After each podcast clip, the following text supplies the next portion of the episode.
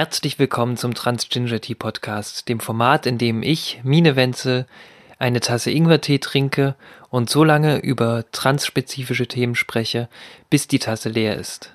Auch diesmal muss ich euch wieder enttäuschen mit den Ankündigungen. Die Aufnahme mit Samantis ist nach wie vor immer noch in einer Rohfassung fertig geschnitten, wartet aber immer noch auf das Go von äh, Samantis selbst und ohne seine Zustimmung möchte ich nichts hochladen und deswegen liegt die weiterhin auf Kante. Deswegen wieder nur Mine selbst, die alleine in ihrem Studio sitzt und ins Mikrofon brabbelt. Aber ich hoffe, dass euch das nicht davon abhält, mir trotzdem zuzuhören. Ich hoffe, dass ich trotzdem Dinge zu erzählen habe, die für euch von Interesse sind. Und damit würde ich tatsächlich schon das Intro beenden wollen. Wir hören uns gleich wieder.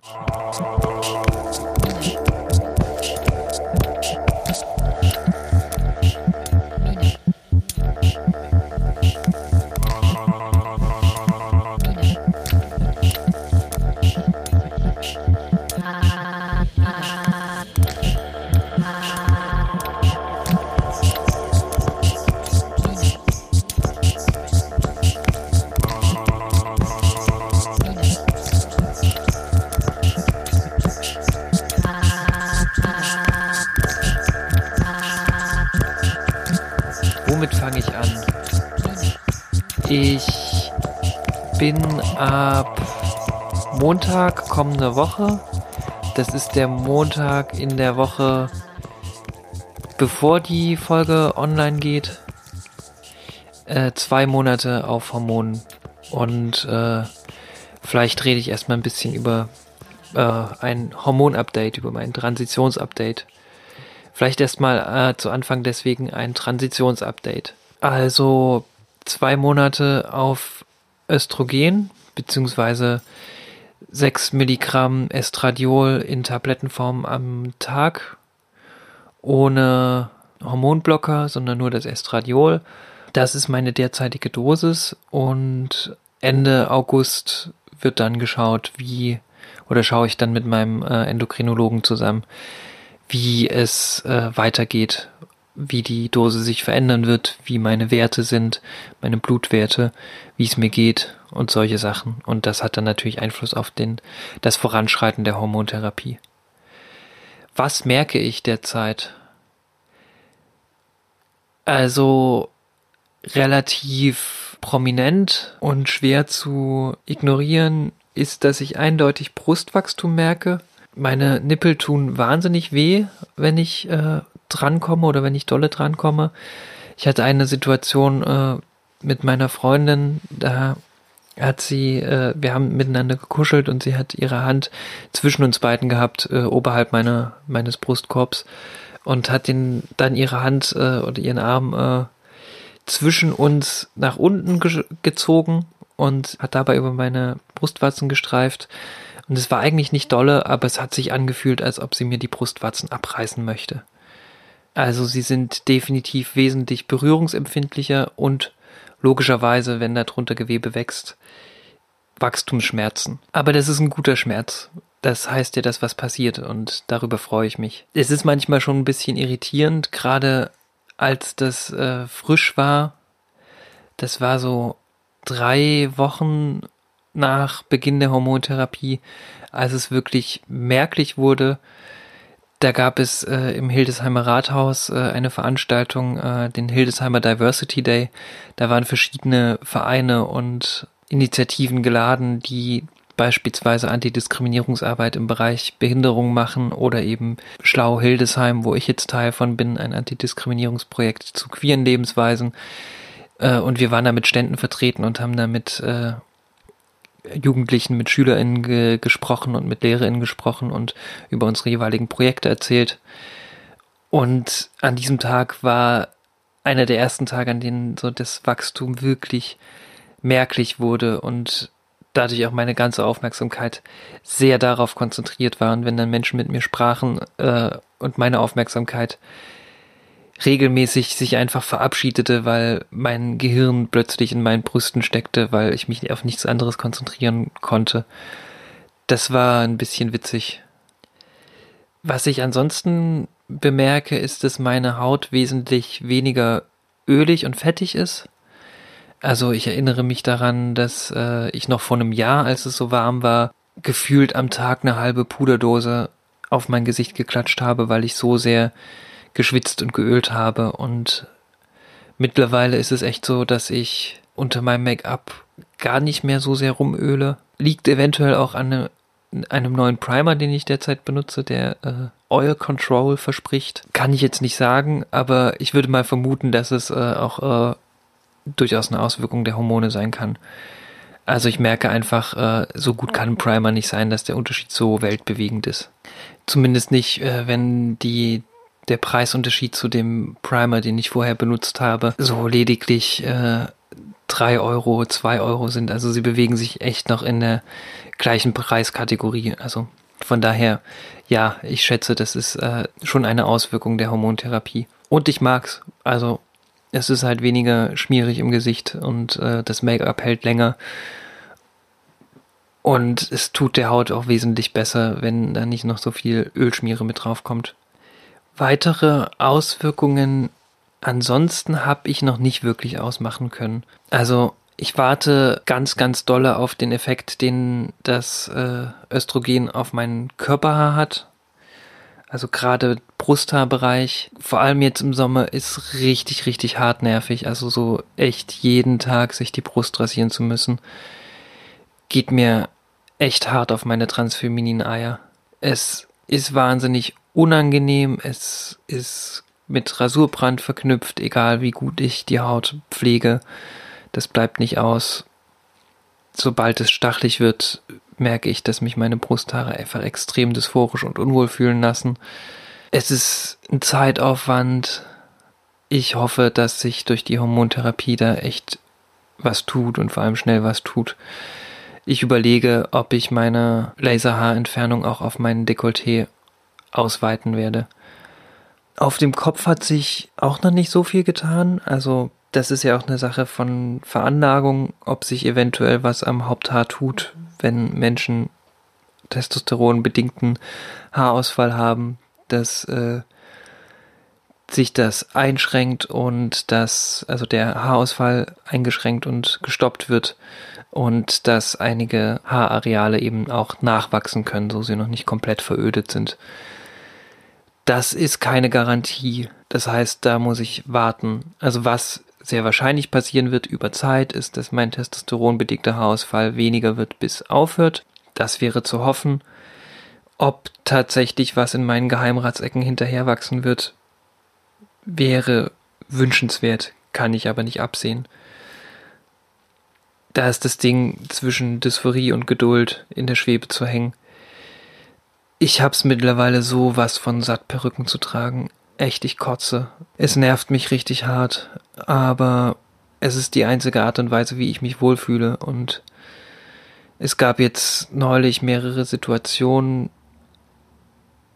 also zwei, um genau zu sein, eine, in der meine Mitbewohnerin mit einer Freundin nach Hause kam und ich saß einfach, weil es so warm war, ohne Perücke in der Küche. Und dann stand plötzlich eine fremde Person in meiner Wohnung die zum Glück nicht in die Küche geschaut hat und zum Glück mit ihrer Aufmerksamkeit woanders war. Aber ich dachte, ich sterbe. Dysphoria over 9000.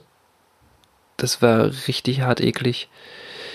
Und das zweite, dass äh, mein Vermieter an der Tür geklopft hat und ich nicht realisiert habe, dass mein Vermieter war und die Tür aufgemacht habe. Und dann schaut er mich an, ich hatte auch keine Perücke auf und ja, zum Kotzen.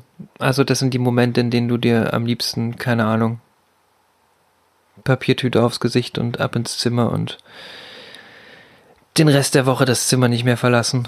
Das sind wirklich unangenehme Momente. Und das ist dieser Punkt, weswegen ich gerne möchte, dass meine Geheimratsecken sich bitte verabschieden sollen. Ich möchte einfach meine Haare so tragen können, wie ich sie möchte, wie ich mich wohlfühle und Gottverdammt auch einfach die Freiheit zu haben, wenn mir meine langen Haare irgendwie gerade im Gesicht rumfliegen, einen Dutt machen zu können oder sie irgendwo hinbinden zu können, ohne dass ich dadurch die Perücke zerfrissele und mir gleich eine neue kaufen kann. Und außerdem geht es halt auch einfach echt ein Stück ins Geld. Jeden Monat für 20 Euro eine neue Perücke zu kaufen.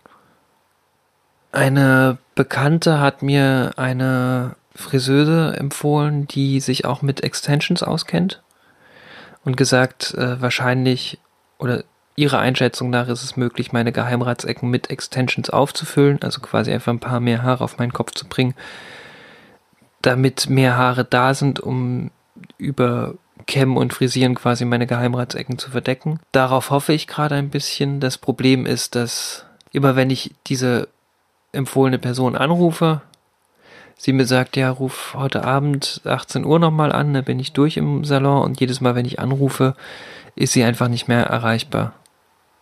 Und das geht mir hart auf die Eier. Also es ist jedes Mal wieder ein Aufwand, weil ich Reserven mobilisieren muss, sie anzurufen. Ich weiß nicht, woran es liegt. Ich bin einfach nicht die Anruffreundin und ich weiß, Leute anzurufen kostet mich jedes Mal immer so Kraftreserven, die ich aufbringen muss. Und gerade dann, wenn es um solche transitionsbezogenen Dinge geht, merke ich, wie es nochmal wichtiger ist, dass ich im Mindset bin, um anzurufen mit Personen, die ich nicht kenne, die ich nicht einschätzen kann.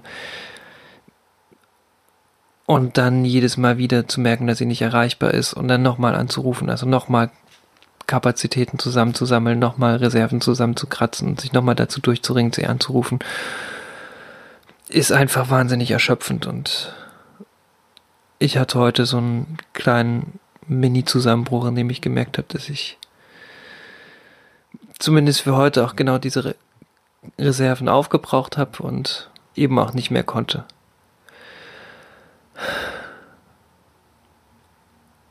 Und du gehst über die Straße und siehst andere Personen, die ihre Haare offen tragen können, in Frisuren, die du auch gerne haben möchtest. Und es fühlt sich so unfair an.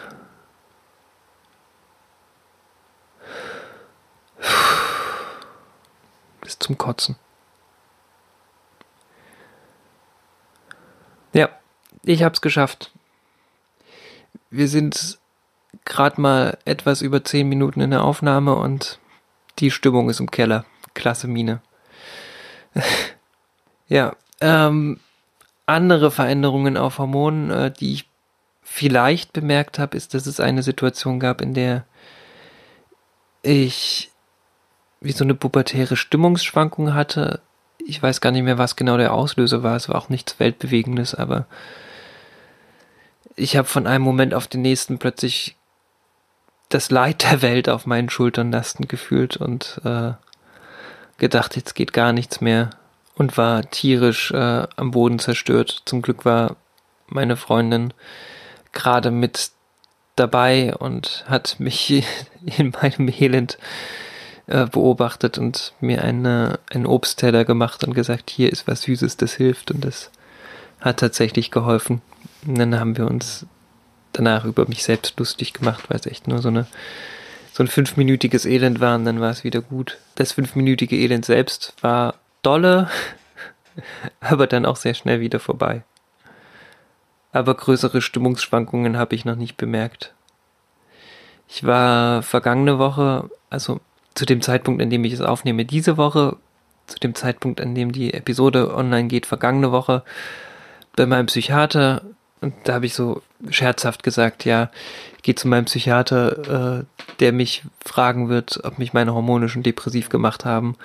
Und dann werde ich ihm sagen, nö. Und dann würde er sagen, das ist gut, dann machen sie weiter letztlich war es genau das. Also wir haben anstandshalber eine halbe Stunde miteinander geredet, aber die Frage, auf die es letztendlich äh, hinauslief, war die Frage, wie geht's Ihnen? Gut, toll, dann können Sie jetzt wieder gehen. Ja, that's it. Was ich noch gar nicht gesagt habe, was ihr vielleicht gerade hört, es ist nicht das Schlechteste, gerade noch eine Episode aufzunehmen und Ingwertee zu trinken, denn ich habe mich erkältet, was im Sommer richtig hart sagt äh, und bin auch so ein bisschen angeschlagen von der Stimme her. Ich bitte das zu verzeihen. Aber deswegen immer her mit dem Tee. Ingwertee ist das beste Wundermittel gegen Erkältungen, wie ich finde. Das heißt, ich bin gerade wieder eine richtige Trans-Ginger-Tea-Abhängige äh, seit, seit zwei Tagen.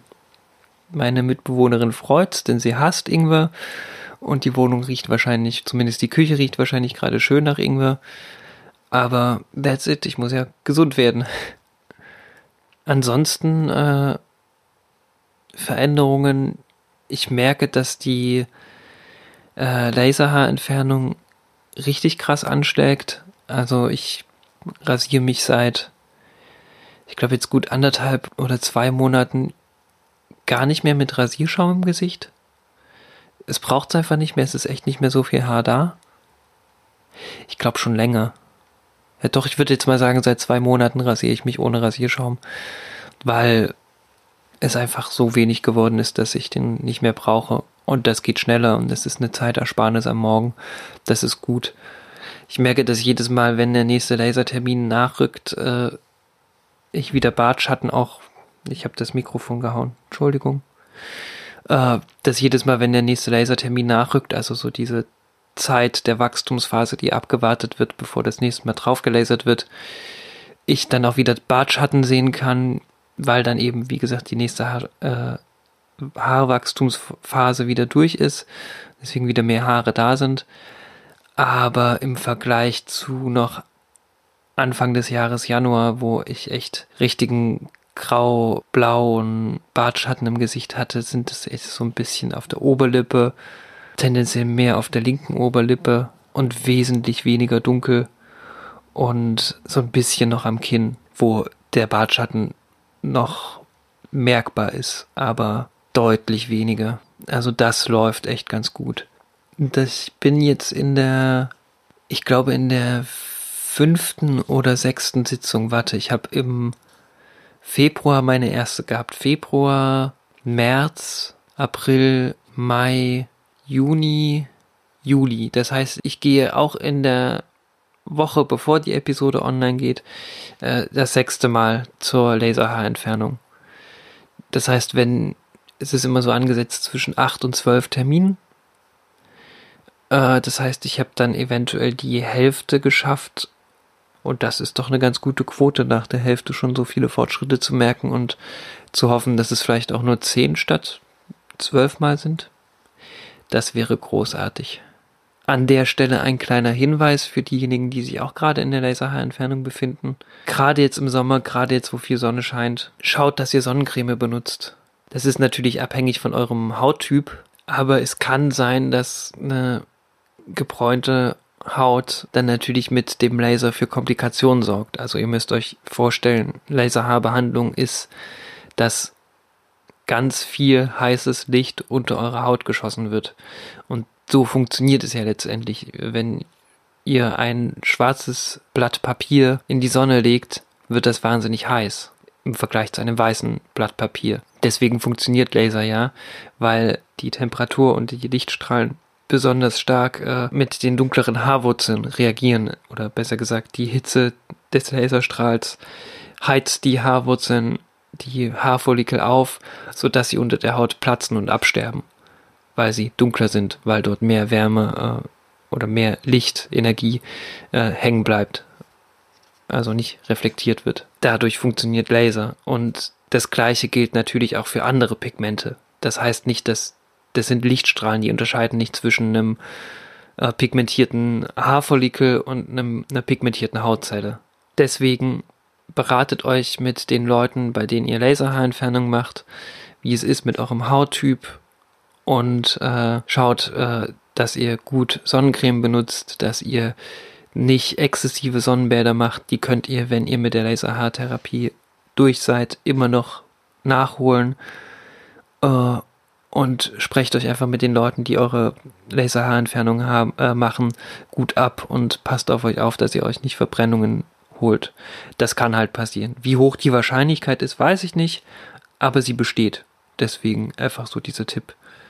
Was jetzt eigentlich gerade auf meiner Liste steht, sind solche Sachen wie endlich mal bei meiner Krankenkasse anrufen und Dinge abklären.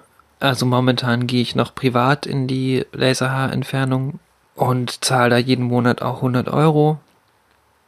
Das ist auch schmerzhaft. Ich muss halt mal meine Krankenkasse anrufen und sie fragen, was sie genau von mir wollen äh, damit sie die Laserhaarentfernung übernehmen.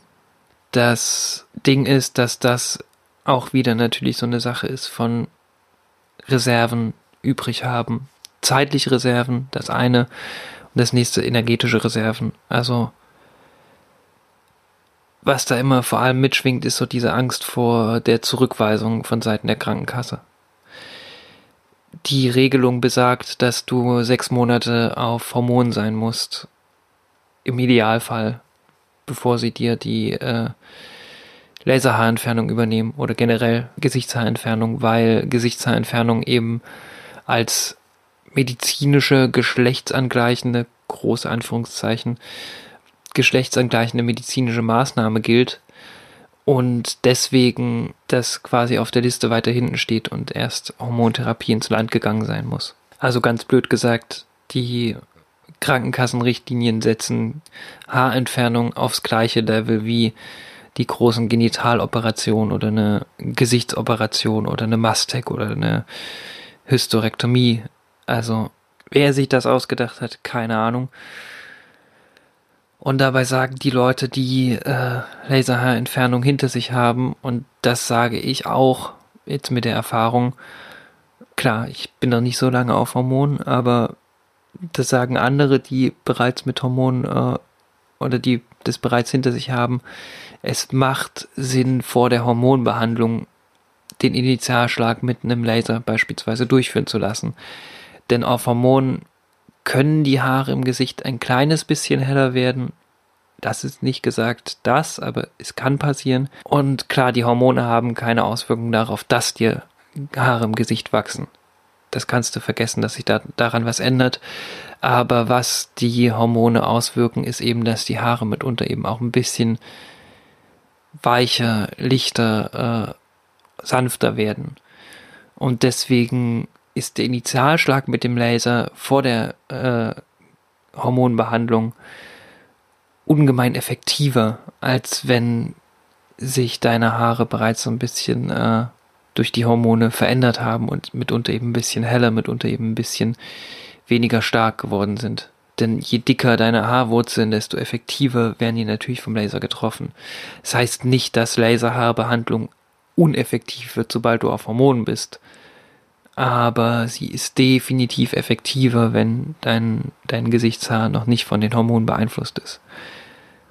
Ja, und dieser organisatorische Aufwand und diese Angst vor der Zurückweisung von Seiten der Krankenkasse schrecken mich einfach so ein bisschen ab. Deswegen habe ich mich darum noch nicht gekümmert, aber sollte ich wahrscheinlich auch echt mal tun.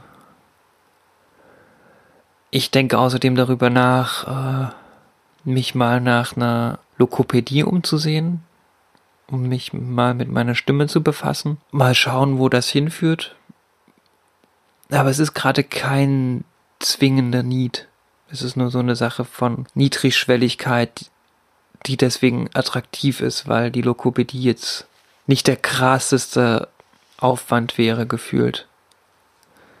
Und ich mir so denke, das könnte ich mir eigentlich mal geben, um festzustellen, ob ich es brauche. Worüber ich sehr viel stärker nachdenke, aber das habe ich ja vorhin schon erzählt, äh, ist eine Sache wie, wie äh, Haartransplantation, äh, um mit meinen Geheimratsecken umzugehen. Da ist allerdings das Ding, das wird von den Krankenkassen nicht übernommen. Das heißt dann, äh, such dir eine Perücke und wir übernehmen die Perücke, aber come on, es ist halt einfach nicht das gleiche wie Haare zu haben. Also die Freiheit, mit Haaren auf dem Kopf rumlaufen zu können. Scheiß Krankenkassen. Äh, das bedeutet dadurch, dass sie das nicht übernehmen, dass das richtig kostet. Ich spare ein bisschen. Ich habe 200 Euro auf jeden Fall jetzt schon mal zur Seite gelegt von geschätzten 3000 Euro. 3000 Euro, die ich nicht habe. Deswegen an dieser Stelle die Frage, bitte, wenn ihr möchtet, ist es absolut freiwillig, aber wenn ihr ein paar Euro übrig habt, äh, über paypal.me mir was zu spenden. Ich freue mich über Unterstützung. Also nur wenn ihr einen Euro übrig habt, ich fühle mich auch irgendwie ein bisschen komisch danach zu fragen, aber vielleicht gibt es ja die eine oder andere Person, die mich dann meiner Transition unterstützen möchte und meinen Spareffort mit, äh, mit bestärken möchte. Das wäre cool. Danke euch. Aber jetzt bin ich bei ganz vielen äh, transitionsbezogenen Sachen wie, wie Haarentfernung, Psychiaterinnenbesuche und so weiter und so fort. Das bringt mich zu einem Thema, das ich heute ganz gerne ein bisschen angehen möchte, was eng mit dem Thema der letzten Folge verknüpft ist. Die äh, Pathologisierung. Und ich habe ja auch das letzte Mal so ein bisschen an der Stelle geendet, dass ich gesagt habe, es ist ein zweischneidiges Schwert, weil das repressive System beschissen ist und schmerzhaft ist und diskriminierend ist und tötet, im schlimmsten Fall. Aber dass die Hilfe von therapeutischer Seite selbst aus keine schlechte Sache ist, per se. Nur der Zwang dazu ist beschissen. Und an dieser Stelle möchte ich ganz gerne anknüpfen beim Thema Therapeutinnen-Suche. Äh, denn das ist ein Tipp, den ich habe oder der von meiner Warte aus Sinn ergibt.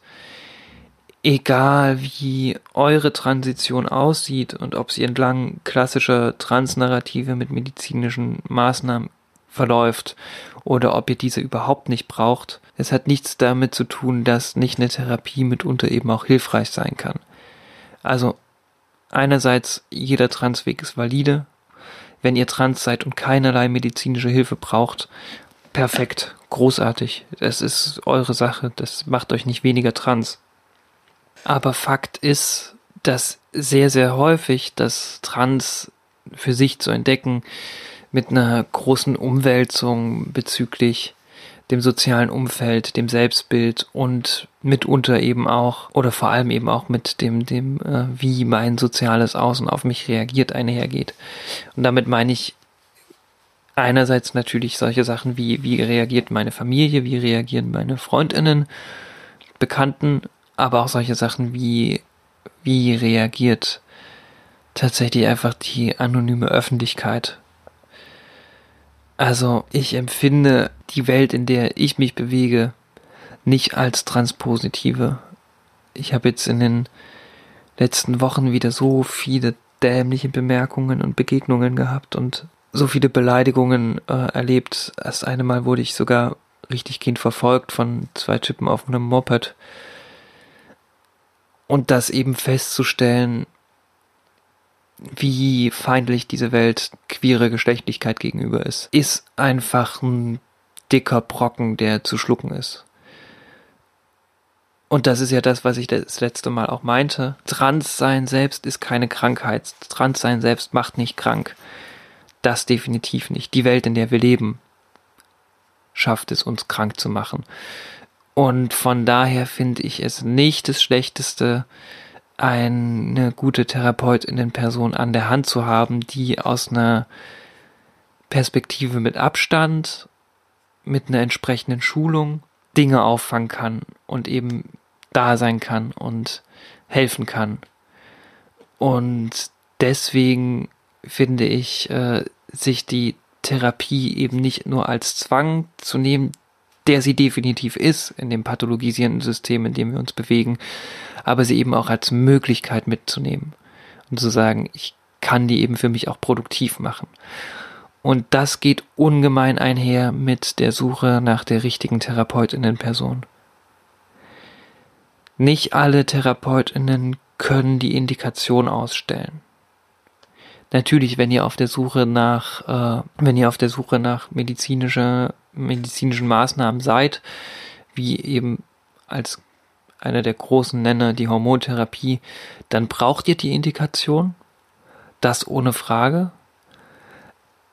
Aber ich habe es beispielsweise so gemacht, dass ich eine Therapeutinnenperson gefunden habe, der, mit der ich mich super wohl gefühlt habe und sagen konnte, okay, bei dir mache ich definitiv die Therapie und für die Indikation gehe ich zu einer Person, zu der ich nur für die Indikation gehe. Die deutsche Regelung besagt, dass du circa zwölf Monate sogenannten Alltagstest durchführen musst. Also in deiner gewünschten Geschlechtsidentität zu leben, heißt es. Das kann halt auch kein Mensch nachprüfen, was deine gewünschte Geschlechtsidentität ist und was es heißt, darin zu leben. Also letztlich ist der Alltagstest in meinen Augen vor allem dadurch bestimmt gewesen für mich, eben mit dieser Umwelt klarzukommen, sicher zu bleiben und die Waage zu halten mit, ich möchte mich wohlfühlen. Aber das kaufen ja PsychiaterInnen und PsychologInnen nicht ab. Aber der Alltagstest besagt eben, dass du zwölf Monate lang, in meinem Fall halt beispielsweise, im Anstreben der Estradiol-Hormontherapie das Bilderbuchmädchen spielen musst. Hab ich auch nicht gemacht. Klar, ich bin feminin und es daran besteht kein Zweifel, aber ich habe relativ wenig rosa getragen, definitiv, ja. Genau, und dann habe ich halt zu meiner Therapeutin gesagt, so, oder hat meine Therapeutin zu mir gesagt, so mit mir können sie auf jeden Fall den Alltagstest machen und meine Therapie da angeben, dass sie das hinter sich haben. Und ich werde auch zu der Person, zu der ein Psychiater ist es dann bei mir geworden, der eben die Indikation ausstellen durfte. Mit dem hat sie halt auch abgeklärt, dass ich bei ihr die entsprechende Zeit war. Beziehungsweise sie hat halt auch gesagt, oder sie hat mich gefragt, so ab wann sind sie denn offen unterwegs? Und ich habe gesagt, den Moment des wirklich im Alltag offen, out and proud äh, unterwegs seins habe ich ab Mai 2018 gehabt und ich war bei ihr das erste Mal im August 2018. Also da liegen drei Monate dazwischen. Und sie hat zu mir gesagt, naja, dann ist das für mich der Beginn ihres Alltagstests. Was muss ich ihnen da noch mehr aufdrücken? Und hat das eben auch mit meinem Psychiater dann auch kommuniziert, sodass ich nicht noch bis August warten musste, um die Hormontherapie anzufangen, sondern eben dieses Jahr im Mai schon anfangen konnte. Und ich bin so wahnsinnig froh darüber. Also in dem Moment, wo ich jetzt gerade bin und es erlebe, hätte ich echt ungern noch drei Monate länger darauf gewartet. Klar, ich hätte es wahrscheinlich irgendwie überlebt. Definitiv, aber es ist so rum schon sehr viel besser. Aber es war nicht die erste, auf die ich gestoßen bin. Oder die erste, über die ich, äh, zu der ich gegangen bin. Ich habe mehrere durch telefoniert, angeschrieben, geemailt und bei einer weiteren Person war ich auch. Und das war definitiv eine ganz, ganz gruselige Erfahrung. Das erste war, dass er mich in unserem allerersten Kennenlerngespräch von 30 Minuten Dauer nach meinem Sexualleben gefragt hat, danach, wie es mit meiner Freundin ist und wie es bei uns im Bett aussieht. Und sorry, Boy, aber es geht dich einfach mal nichts an. Das ist eine Sache, über die ich vielleicht später in der Therapie mit dir spreche, wenn ich das Gefühl habe, dass ich mit dir darüber sprechen kann. Aber das fragst du nicht, mich nicht, wenn du mich gerade mal weniger als 30 Minuten kennst. Kein PsychiaterInnen, TherapeutInnen Darfschein existiert, dass du diese Frage stellen kannst und dann erwartest, dass ich damit cool bin. So spielen wir nicht. Nur weil ich trans bin, hast du nicht nach meinem Sexleben zu fragen. Die nächste Sache ist, dass er so gar keine Sensibilität hatte für eine sensible Sprache, für eine, für eine transsensible Sprache, generisches Maskulinum bis zum geht nicht mehr. Klar, das kann ich nicht von allen erwarten und das hat jetzt meine Therapeutin selbst auch nicht, aber sie hat zumindest ein Verständnis dafür. Das war bei ihm so gar nicht. Das Beste war noch, dass er immer nur transsexuell, transsexuell, transsexuell, transsexuell raushaute und ich dann irgendwann mal zu ihm sagte, ich möchte Sie darum bitten, dass Sie, auch wenn das die Diagnose ist, die Sie ausstellen, weil es eben noch so im ICD steht, mir gegenüber aber bitte nicht von transsexuell sprechen, denn ich fühle mich mit diesem medizinisch aufgeladenen pathologisierenden Begriff überhaupt nicht wohl. Ich mag ihn nicht. Das Thema hatten wir ja schon mal im Podcast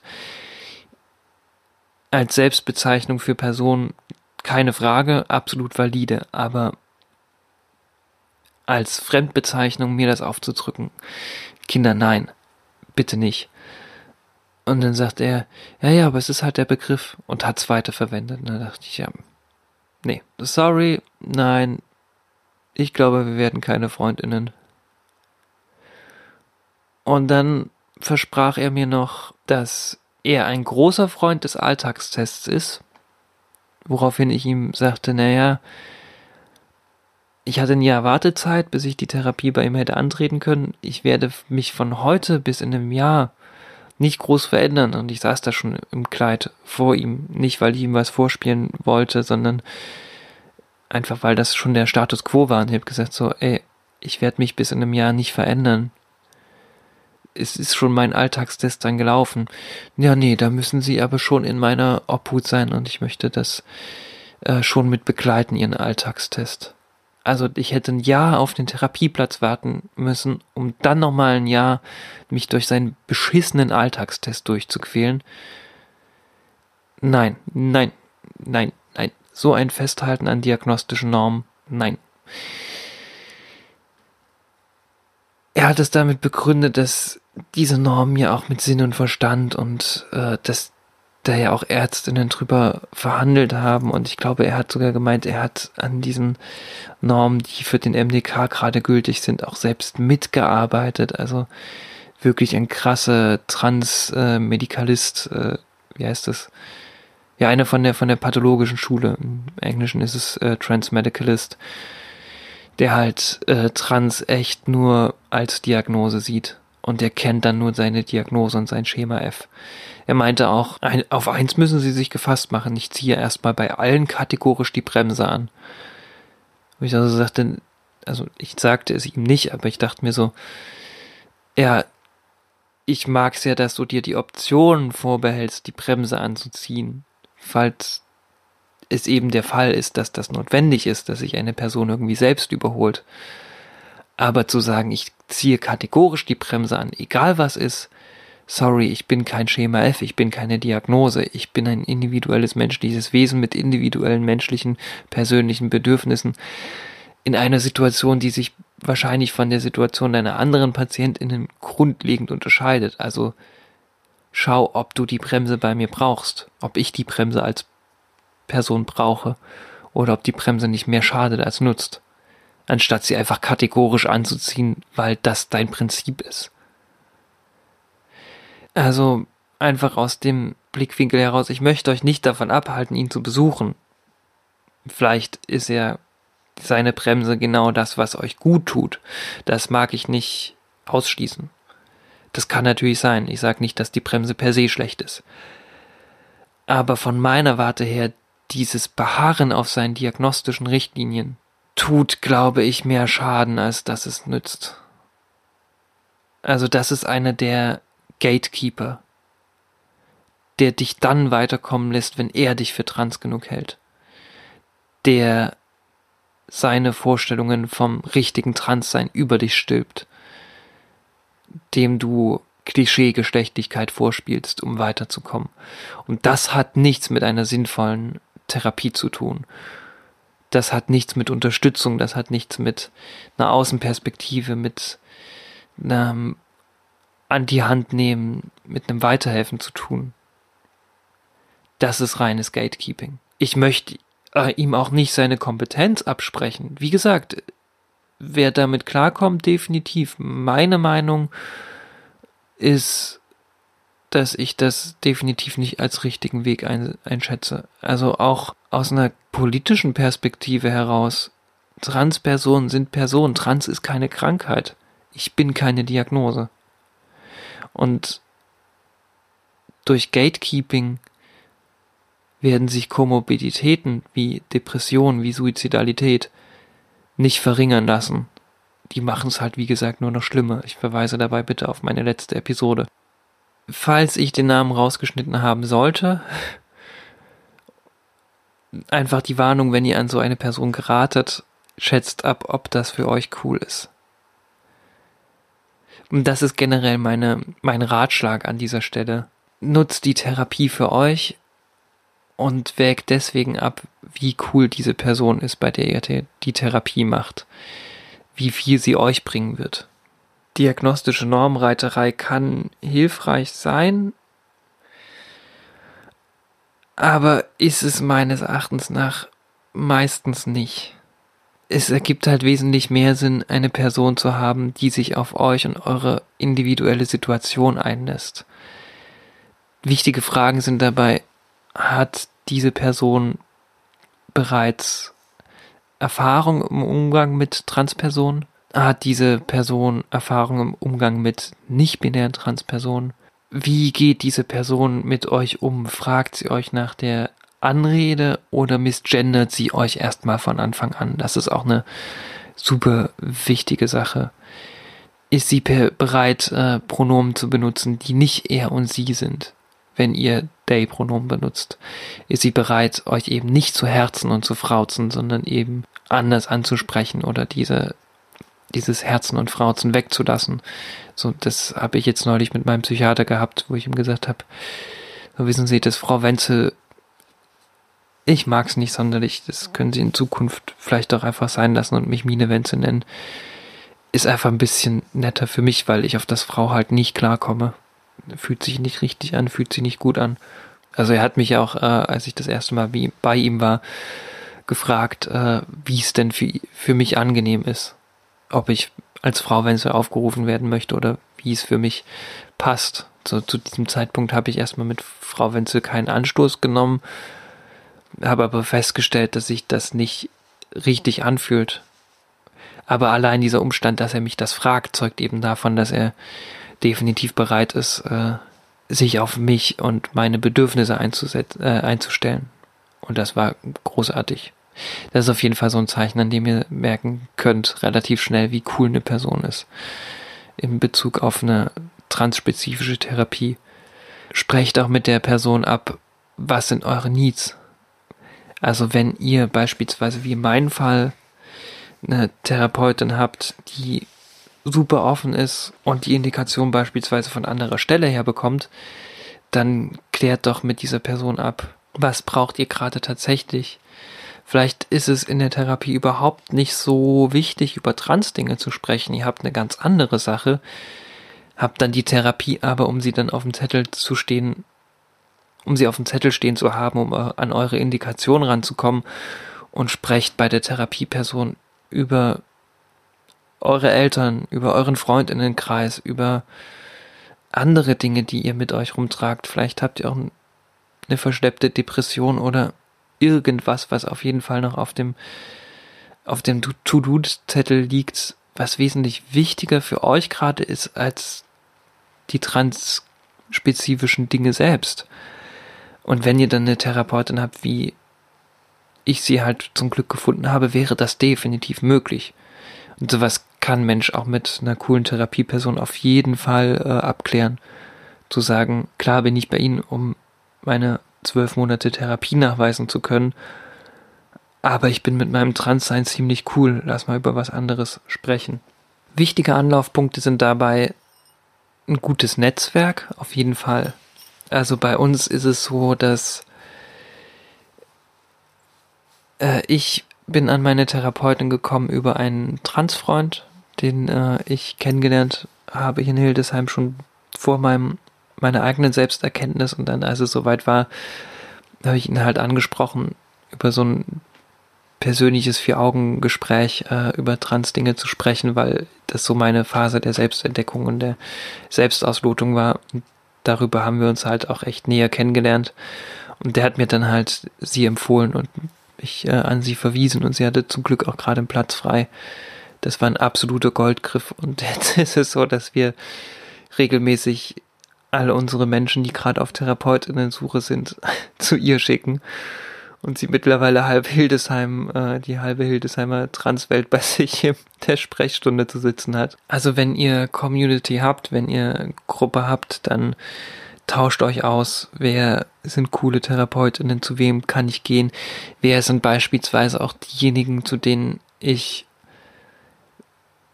auf Empfehlungen des MDK geschissen nur dreimal hingehen kann und dann habe ich meine Indikation und kann mit den Hormonen anfangen. Das ist natürlich auch super hilfreich. So solche Menschen sind natürlich goldwerte Adressen. Zum Thema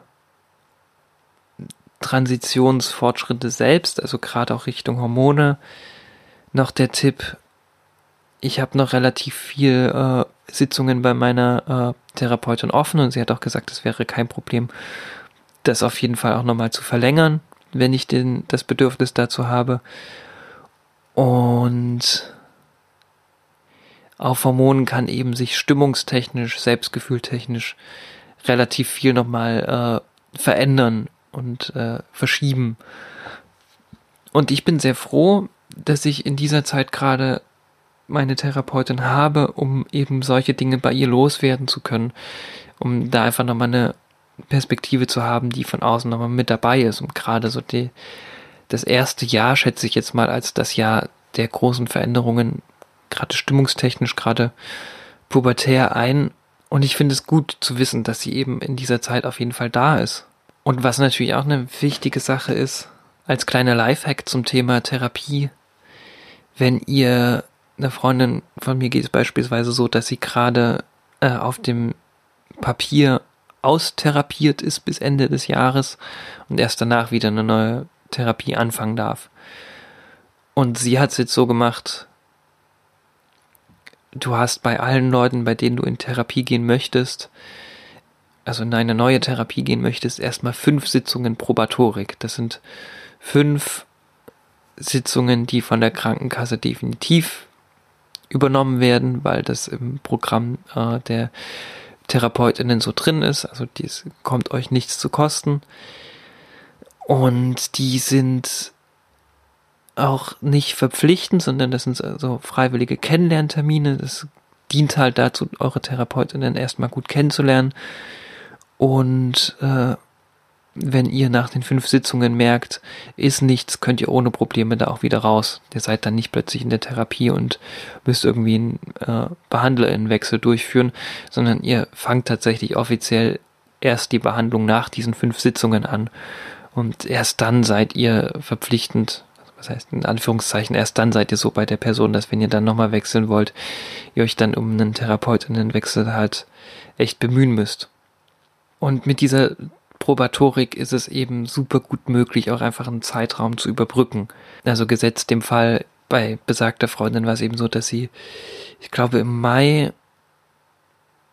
auf äh, oder bis Mai auf Suche war und dann von Mai bis Ende des Jahres eben schauen musste, äh, wie kriege ich die Zeit, bis ich offiziell wieder in Therapie darf, überbrückt. Und dann hat sie halt mit meiner oder mit dieser äh, Therapeutin, bei der ich eben auch bin, die Probatorik so über das restliche Jahr verteilt gelegt, dass sie über das Jahr hin kommt und quasi über das Jahr hin schon regelmäßig Therapie erfährt und danach dann eben erst die offizielle Behandlung anfängt. Oder Behandlung ist vielleicht auch das falsche Wort, Begleitung trifft glaube ich eher. Und das ist natürlich echt äh, Gold wert. Also nutzt die Probatorik für euch. Und nutzt sie also in zweierlei Hinsicht. Nutzt sie, wenn ihr Zeiträume bebrücken müsst, bis ihr wieder in Therapie dürft. Und nutzt sie eben auch gut, um äh, mit den therapierenden Personen klarzukommen, warm zu werden, auszuloten, was geht, was geht nicht, wie entspannt sind sie, bringt mich das weiter. Es ist kein Problem, dann nach zwei Sitzungen zu merken, oh, es funktioniert nicht. Es ist kein Problem, nach fünf Sitzungen zu merken, oh, es funktioniert nicht. Aber fünf Sitzungen sind ein relativ guter Zeitraum, um eben genau das abzuchecken. Und wenn ihr merkt, okay, das funktioniert nicht, habt ihr ja dann bei der nächsten Person wieder fünf Sitzungen Probatorik. Also ihr könnt euch auch darüber, wenn ihr jetzt von einer Therapieperson echt nicht viel haltet und enttäuscht seid und dann eben zur nächsten geht, könnt ihr auch darüber natürlich Zeiträume überbrücken. Nutzt die Therapeutinnen-Suche als euer eigenes Sicherheitsnetz. Denn Therapeutinnen können wahnsinnig praktisch werden in verschiedenen Lebenslagen, gerade in turbulenten Lebenslagen wie in der Transition. Und schaut, dass ihr da einfach äh, in trockene Tücher kommt und äh, eine Person findet, die euch die helfende Hand reichen kann und macht es für euch produktiv. Der pathologisierende Zwang ist, wie gesagt, beschissen, aber ihr habt die Möglichkeit, das für euch nutzbar zu machen. Und das ist cool. Und das kann wirklich ein Gewinn sein.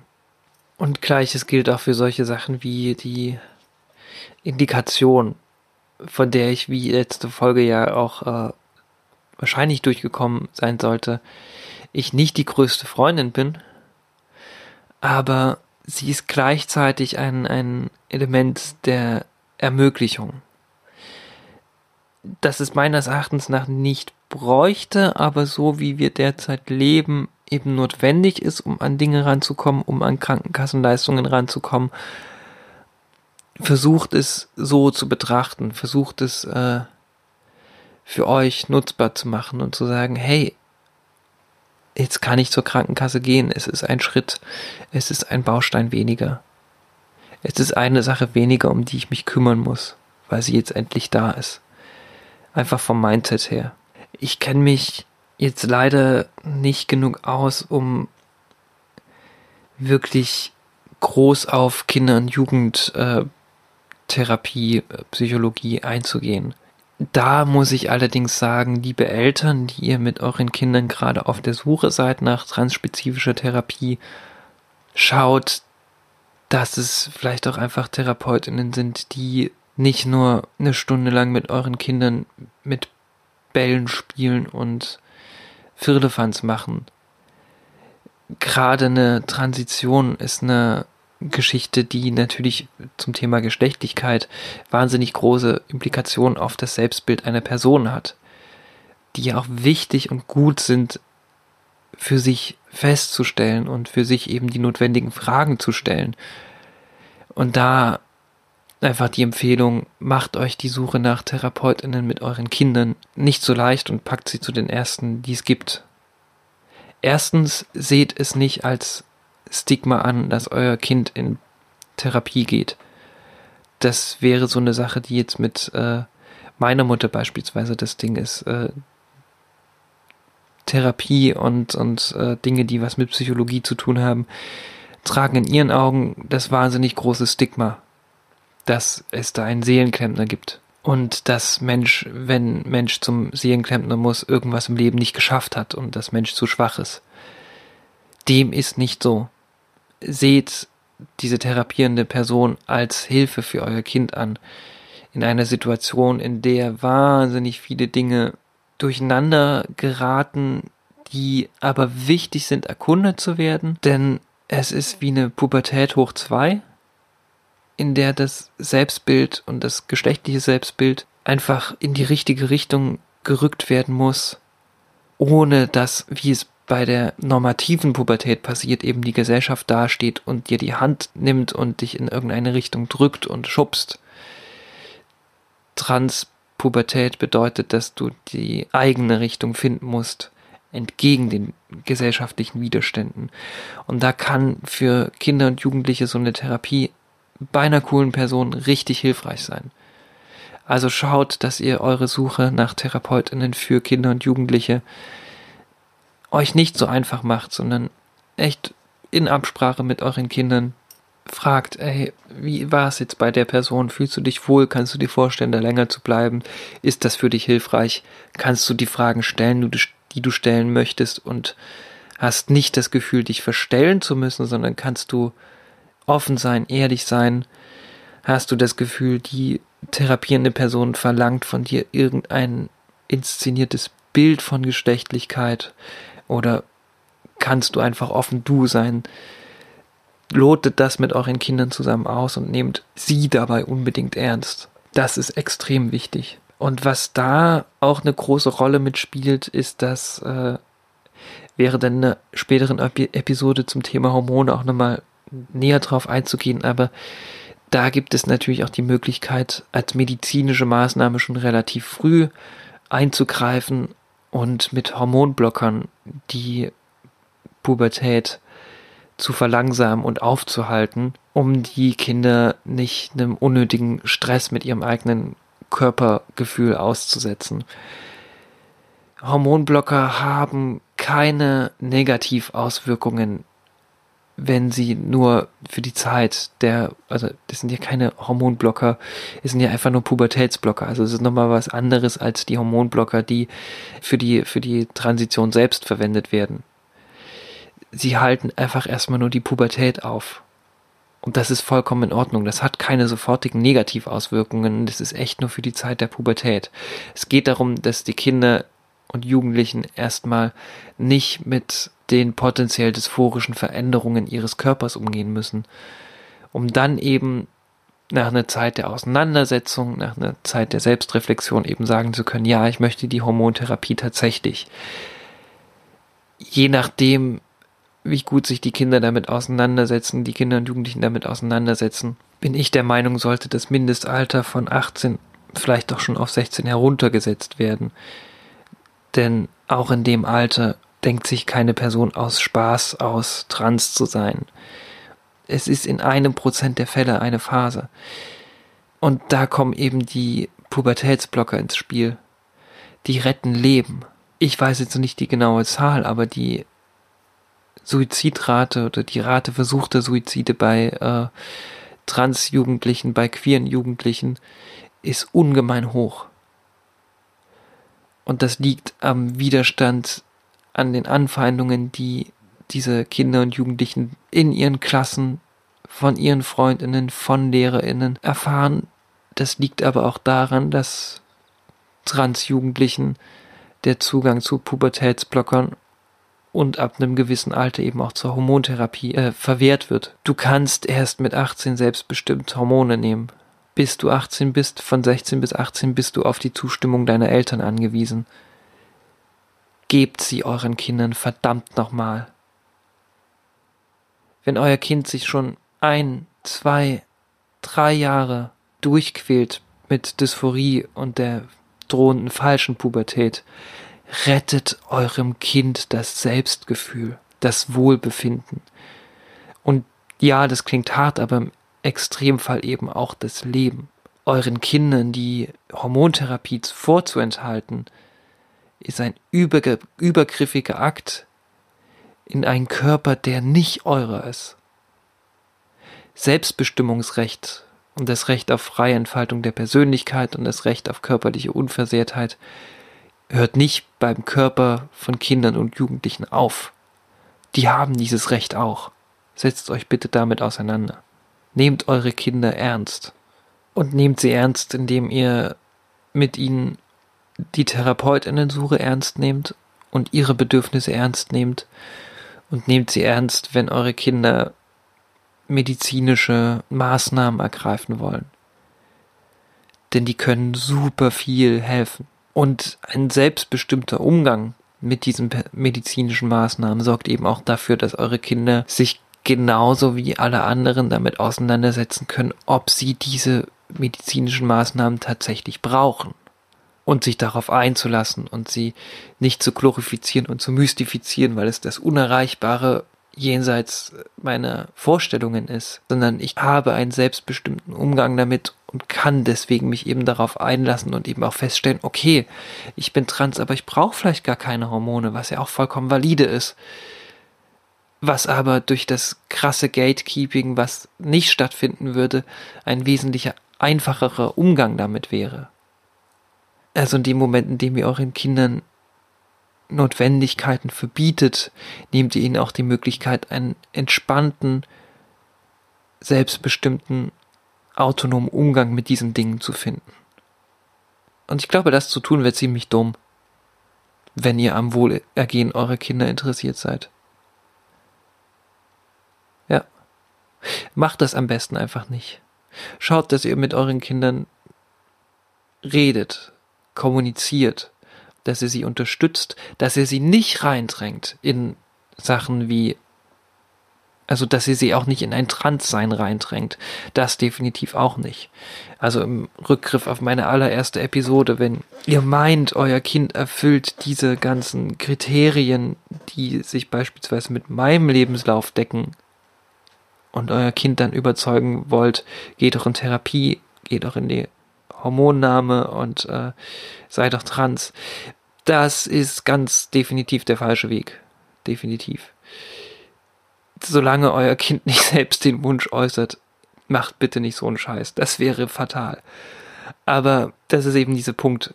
Nehmt das Selbstbestimmungsrecht eurer Kinder, das sie eben auch schon haben, bitte ernst und behandelt sie als vernünftige menschliche Wesen, die Bedürfnisse haben. Ja, das ist der Punkt, an dem die Episode sich so langsam dem Ende neigt, denn die Tasse Tee ist leer. Und ich muss aufs Klo.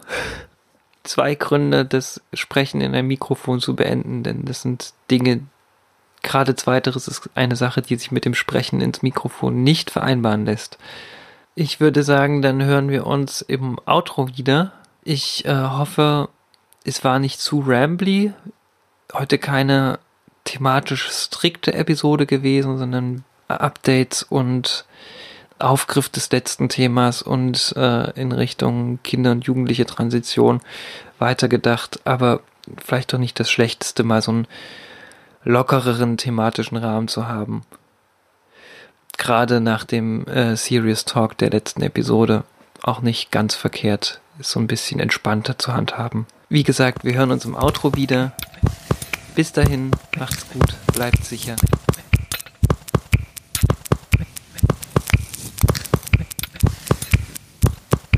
Mine.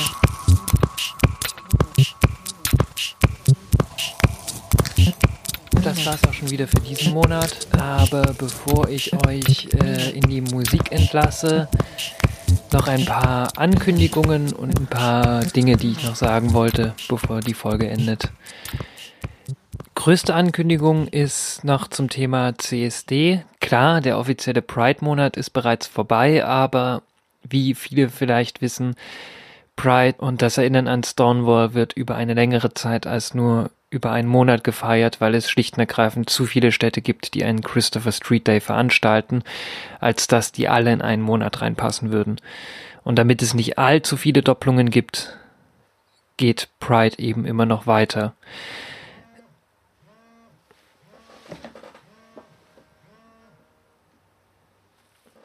Ich wurde gerade von meinem Hormonewecker unterbrochen. Äh, das heißt, ich werde jetzt gleich noch Hormone schlucken, äh, aber äh, weiter im Text. Ich wurde zum CSD in Nürnberg eingeladen. Es ist eine ganz lustige Geschichte. Ich hatte Anfang des Jahres über Tessa Gansere gelesen und habe mich tierisch über sie gefreut als äh, erste Trans-Landtagsabgeordnete in Deutschland und dann auch noch in Bayern und hatte so einen saloppen Facebook-Post verfasst auf meiner äh, Artist-Page, dass ich ihr ganz herzlich gratuliere und dass ich ihr alles Gute wünsche und dass ich ihr politisches Programm unterstütze, das eben sich sehr viel um queere Sichtbarkeit und äh, Maßnahmen gegen Queerfeindlichkeit einsetzt und hatte dann salopp drunter geschrieben, äh, und auf deiner Wiederwahlparty mache ich dann die Musik. Und daraufhin hat sie dann drunter gepostet, was zu meiner Wiederwahl ist, weiß ich nicht, ob die überhaupt stattfindet, denn die nächste Wahl ist lange hin und Wahlergebnisse kann ich noch nicht absehen. Aber ich sitze in der CSD-Orga und dahin möchte ich dich ganz gerne einladen. Und so hat es sich ergeben, dass äh, ich in Nürnberg auf dem CSD, auf dem äh, Wagen der Grünen spiele. Nicht, dass ich der Partei selbst Sichtbarkeit damit geben möchte. Ich bin tatsächlich keine große Freundin von Parteienpolitik zumindest in der Art und Weise, wie sie derzeit stattfindet. Aber ich finde, TranspolitikerInnen und diese spezielle mit ihrem jeweiligen Vorhaben und ihrem Programm ist definitiv unterstützenswert. Wer da ist am 4.8. in Nürnberg, ich freue mich auf euch. Ich werde Musik machen auf dem Wagen, auf der Parade selbst. Kommt gerne vorbei. Vielleicht hört ihr da was von mir. Bevor ich weiterspreche, gehe ich mal eben kurz meine Mone holen.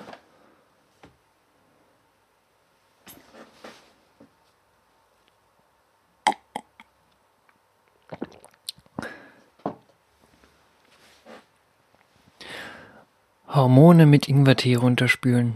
Großartig. Ähm, wo war ich stehen geblieben? CSD, ja. Äh, 4. August, Nürnberg, CSD, Paradewagen der Grünen. Musik, Mine, aka und Claudia. Icke, kommt vorbei, gerne. Ich freue mich drauf. Die andere Ankündigung, es gibt eine Kooperation zwischen Hildesheim, Berlin und einem äh, Festival, einem Kunstfestival in Uganda. Ähm, ursprünglich war die Kooperation mit einem Festival in Ruanda geplant. Aufgrund politischer Spannungen kann es in der Form leider nicht stattfinden. Deswegen haben die OrganisatorInnen entschieden, nach Uganda umzusiedeln äh, mit ihrem Programm. Aber das hat den Vorteil, dass alle KünstlerInnen äh, eben oder die meisten KünstlerInnen äh, aus Ruanda und Uganda, die in dem Festival beteiligt sind, mit dabei sein können. Und äh, das wäre, wenn sie in Ruanda geblieben wären, aufgrund der politischen Spannungen nicht der Fall gewesen. Und dieses Festival äh, oder diese Kooperation ist so organisiert, dass es einen Teil in Uganda gibt, äh, zu dem äh, die dort ansässigen KünstlerInnen ihre Arbeiten live präsentieren und die deutschen KünstlerInnen, die KooperationskünstlerInnen, ihre Werke und ihre Arbeiten eben als Installation oder als Trailer oder als Audiomitschnitt oder wie auch immer eben aus der Ferne präsentieren können.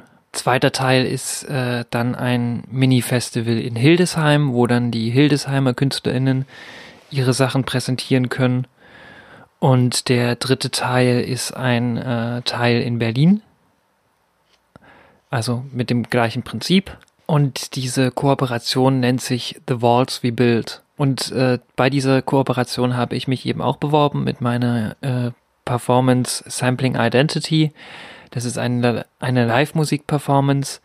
Aus der stammt auch die Musik oder der Track, der immer am Anfang der Folge und äh, in der Überleitung zum Outro kommt, der Euphorie heißt. Äh, der ist Teil dieser Performance und das wurde bei dem The Walls We Build, bei dieser Festival-Kooperation äh, angenommen. Und derzeit, äh, ich glaube, es ist das Wochenende, an dem diese Podcast-Episode online geht, findet das äh, Festival in Uganda statt. Äh, in Hildesheim wird es dann äh, im Mitte September sein. Und in Berlin steht aber noch kein Termin fest.